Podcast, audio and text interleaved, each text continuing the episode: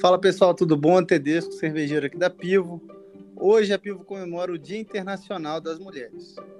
E para comemorar essa data, nada mais justo que abrir o nosso podcast com uma pessoa que a gente admira muito, Elisa, cervejeira da Aurora e sommelier. Tudo bem, Elisa? Ei, Tedesco, boa noite, boa noite, pessoal. Tedesco, fiquei super feliz em fazer parte desse momento. Obrigado por ter lembrado Imagina, é uma honra. Elisa, a gente sabe que, enfim, todo mundo tem uma história para entrar no mundo da cerveja, né? Eu queria saber a sua. Como é que foi? Como é que, como é que a música da Abraçagem te picou no final das contas? Então, na verdade, a minha história com a cerveja começou no ensino médio ainda, né? Eu fiz o curso técnico no IFES de agroindústria. E aí lá a gente teve a oportunidade de, de conhecer o processo de produção de diversas bebidas, né? Não só a cerveja. E aí o meu primeiro contato com a produção foi antes, na verdade, de eu provar cervejas. Então, assim, primeiro me apaixonei pela ciência por trás da cerveja e depois pela cerveja em si, né? E Legal. aí, com o tempo, eu fui provando, né, diferentes rótulos também. Eu lembro que na época até assinei um clube de, de cervejas, então todo mês eu recebia assim, cervejas de vários lugares do mundo, né? Vários continentes. E aí fui provando e fui me apaixonando. Fui vendo como era, como a gente podia ter coisas diferentes, inimagináveis, né? Que às vezes o acesso aqui também nem era tão fácil. Então, assim, provava rótulos super diferentes e fui me apaixonando cada vez mais. E daí para fazer cerveja como que foi, Elisa? E daí eu percebi que era super possível fazer em casa, né? A gente sempre comprava, mas não era tão difícil fazer. Então eu comprei meu primeiro kit lá em 2017, comprei um kitzinho de 20 litros. E aí juntava eu, meu primo, e a gente fazia as braçagens, né? Inicialmente, assim, eram aqueles kits comprados na internet, então a gente pegava a receitinha pronta e só reproduzia, né? Aí, com o tempo, a gente foi, foi entendendo um pouquinho mais do, do processo também, né? E aí foi conseguindo modificar umas coisas. Aí eu fiquei super interessada em criar receitas, então sempre gostei de colocar coisas diferentes nas cervejas, né? Fazer umas cervejas com frutas, cervejas com flores. Então eu vi que era possível isso. E aí comecei a fazer.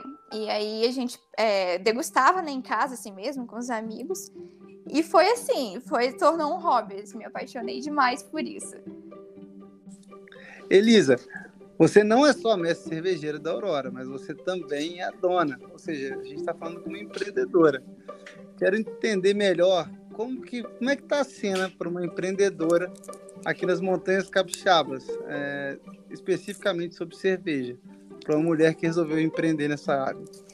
Então, assim, eu sempre tive essa vontade, né? Eu concluí a minha formação acadêmica e aí era a minha opção, ou trabalhar com cerveja ou empreender com cerveja, assim, era o assunto que eu mais me identificava, né? E aí, como agregando também, né, o, o valor aqui a pousada dos meus pais, então foi mesmo uma oportunidade de negócio que surgiu. Eu terminei então a minha faculdade e aí vi na cerveja uma oportunidade de negócio e trabalhar com aquilo que, que eu mais gosto, né? E aí a gente resolveu então iniciar a construção da Aurora, né? A gente está aí na reta final já. E nos próximos meses a gente já vai inaugurar a cervejaria. Então, assim, são muitos desafios, não é fácil, né? Porque você tem que prestar atenção em todos os detalhes, desde a da construção de obra em si até a formulação, né? E colocar uma fábrica para rodar não é, um, não é um trabalho muito fácil. Mas está indo, é desafiador, mas é, é muito satisfatório também. E tem, tem algum desafio que você enfrentou por ser mulher nesses processos, tanto para fazer a cerveja quanto no processo de ser uma empreendedora é, aqui nas montanhas? Como é, que, como é que é ser mulher, empreendedora e mestre cervejeira?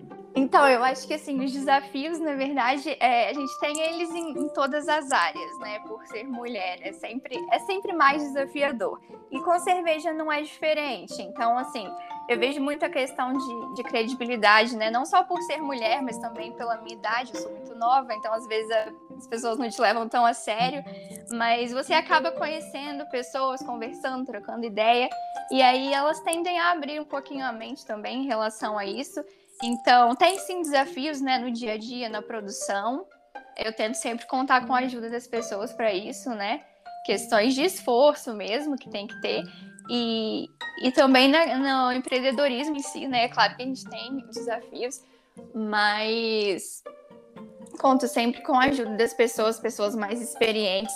Então, eu acho que assim, a tendência é sempre melhorar. E quanto mais mulheres entrarem nesse barco junto com a gente, eu acho que a chance de, de mais longe só aumenta. Legal, Elisa. Eu queria entender agora, eu queria que você falasse um pouco do projeto da Aurora. É, que tipo de cerveja você está pensando em focar? Como é que você está? A gente sabe que é um, um empreendimento que a região toda está esperando bastante. Conta para a gente um pouco do que você está planejando para sua cervejaria e para suas cervejas.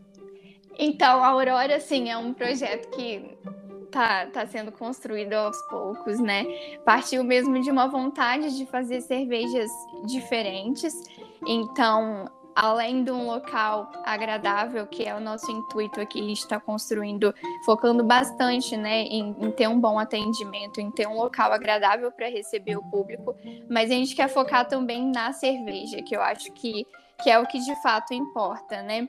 A Aurora sempre teve a proposta de produzir cervejas diferentes. É claro que a gente tem também os estilos mais tradicionais que as pessoas conhecem mais por aqui, como IPA, por exemplo, Pilsen, mas eu acho importante introduzir outros estilos, porque é tão vasto, né? A gente tem um conhecimento tão vasto em relação a tantos estilos. Então, eu acho assim, não é muito legal você delimitar ali em quatro ou cinco e sempre reproduzir os mesmos. Então, focar na produção de cervejas com frutas, produção de cervejas com especiarias, ter estilos também com rotatividades sazonais. Então, ah, tem uma fruta agora que está na época, a gente pega e utiliza na produção. Então, a nossa ideia é essa, e sempre agregar também como que a gente tem em volta. Então, Venda Nova é um município que tem produção de cafés especiais, que é uma, uma coisa que dá para se aproveitar muito e combina super com cervejas, não só cervejas escuras, né? Vocês mesmos aí da Pivo já têm uma uma IPA com café, que é excelente. Sim. Então, assim, a ideia é isso, é usar o que a gente tem na região, introduzir isso na cerveja e trazer uma cerveja diferente com características aqui de venda nova. Elisa, agora para finalizar, é, a gente está falando do Dia Internacional da Mulher, e é praticamente vocês que criaram a cerveja e construíram esse universo que a gente é, hoje, né, bebe da fonte, literalmente. Então, o que você acha que precisa para vocês, para as mulheres, é, participarem ainda mais do universo cervejeiro?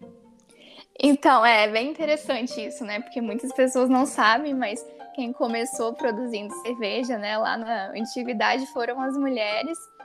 E isso foi perdido ao longo do tempo, né? E agora diria que a gente está recuperando de novo, né? Sempre em parceria, claro, mas estamos recuperando.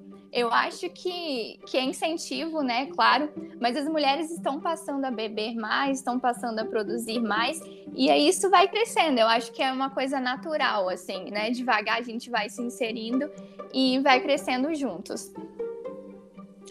Elisa, obrigado pela participação. A gente está aqui ansioso para poder tomar muita cerveja da Aurora e feliz Dia das Mulheres.